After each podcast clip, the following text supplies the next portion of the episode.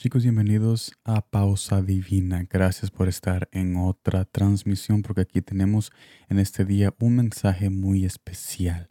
Gracias por estar aquí. Nosotros, tú y yo, conocemos a Jesús de una manera íntima y sencilla cada vez que nosotros sintonizamos esta transmisión. Así que espero de que tú estés listo para conocer a Jesús de una manera lo más sencillo posible y lo más cerca de ti posible, porque es exactamente donde, Él está, cerca de tu corazón. Y en este día estaremos viendo Números capítulo 20, versículo 1 al 3, que me dice de esta manera. Llegaron los hijos de Israel, toda la congregación al desierto de Sin, en el mes primero, y acampó el pueblo en Cádiz, y ahí murió María, y ahí fue sepultada. Y habló el pueblo contra Moisés, diciendo, Ojalá hubiéramos muerto cuando perecieron nuestros hermanos delante de Jehová. ¿Y por qué no había agua en la, para la congregación? O sea, se estaban quejando porque no había agua para la congregación. Se juntaron entonces contra Moisés y Aarón. Y esto me lleva al primer punto. Somos más rápidos en quejarnos que recordar lo que Jesús un día había hecho por nosotros pensamos que al quejarse podemos repelar o evitar el daño que nos está sucediendo en ese momento. Pero en realidad es todo lo contrario, porque nos atrae más a, a soluciones pasajeras que nos llevan a la destrucción cada vez que nosotros nos quejamos. Segundo punto, Jesús nos invita a tomar otro camino cuando la angustia y el cansancio espiritual y físico llegan a nuestra vida, otro camino que no sea la queja. Este camino es recordar por un momento la esperanza viva que debemos amplificar con una decisión seria. Cuando tú tomas una decisión seria en confiar en Jesús en ese momento, eh, tú estás amplificando esa esperanza viva que ya está en ti.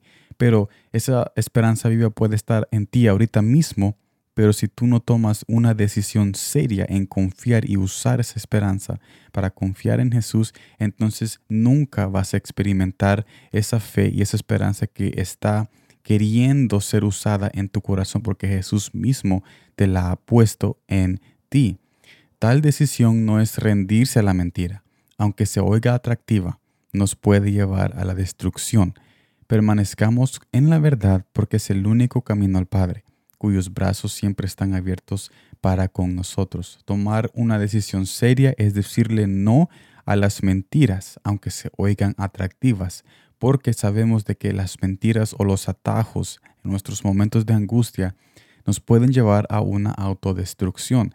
Así que tomamos una decisión seria usando nuestra esperanza a Jesús, poniendo nuestra fe en Jesús y después amplificamos todo lo que Jesús ha puesto en nosotros, que hemos estado durmiendo, porque cuando nosotros hacemos dormir nuestra fe y esperanza es cuando nosotros tratamos de hacer las cosas a nuestra manera o queremos defendernos nosotros mismos. Y no estoy diciendo de que tenemos que dejarnos, sino que estoy diciendo, cuando digo yo que nos defendemos a nosotros mismos, digo yo que nosotros siempre queremos ser el primero o queremos ser algo como para que nosotros seamos los héroes. Pero no se trata de héroe. Tú y yo no somos el héroe. Jesús es el héroe en nuestras vidas que viene a nuestro rescate.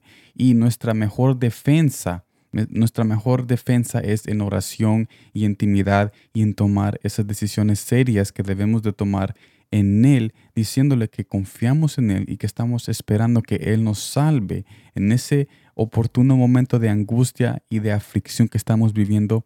Necesitamos confiar en Jesús. Mire lo que dice Juan capítulo 14, versículo 6. Jesús le dijo, Yo soy el camino y la verdad y la vida. Nadie viene al Padre sino por mí. Él es el camino que tú estás buscando en esa angustia. Él es la verdad en medio de todas esas mentiras que te vienen en esos momentos de aflicción en tu matrimonio, en tu trabajo, en tu escuela.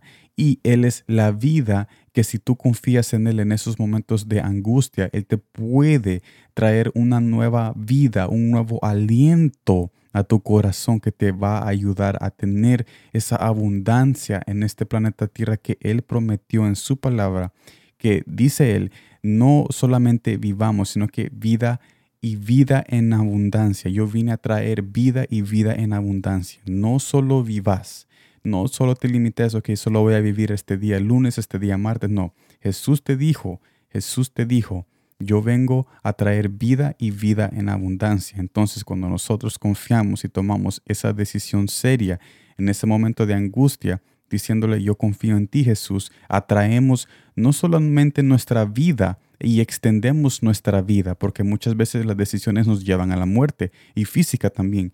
No solamente extendemos nuestra vida corporal cuando tomamos una decisión seria en Él, pero también estamos trayendo la abundancia que Jesús va a derramar sobre nosotros en nuestra vida para tener una vida abundante. Cuando, les vengo diciendo, cuando nosotros tomamos una decisión seria en ese momento, recordando la esperanza que nosotros tenemos en Cristo Jesús. Así que con este mensaje espero de que yo y, y las palabras que Jesús ha puesto en mí haya amplificado nuestro conocimiento en saber de que hay una esperanza en cada angustia y aflicción y tenemos que parar por un momento, parar por un momento y decir, no hombre, yo tengo una esperanza, yo tengo una fe y yo necesito usar esto.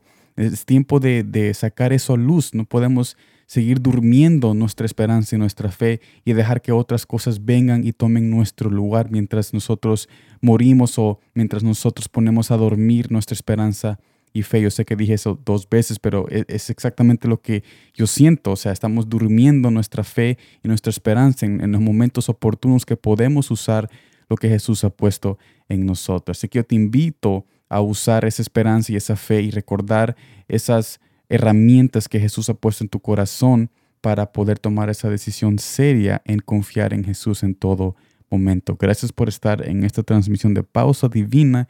Gracias por estar aquí. Nos vemos mañana miércoles en un nuevo mensaje y como siempre, gracias por el tiempo.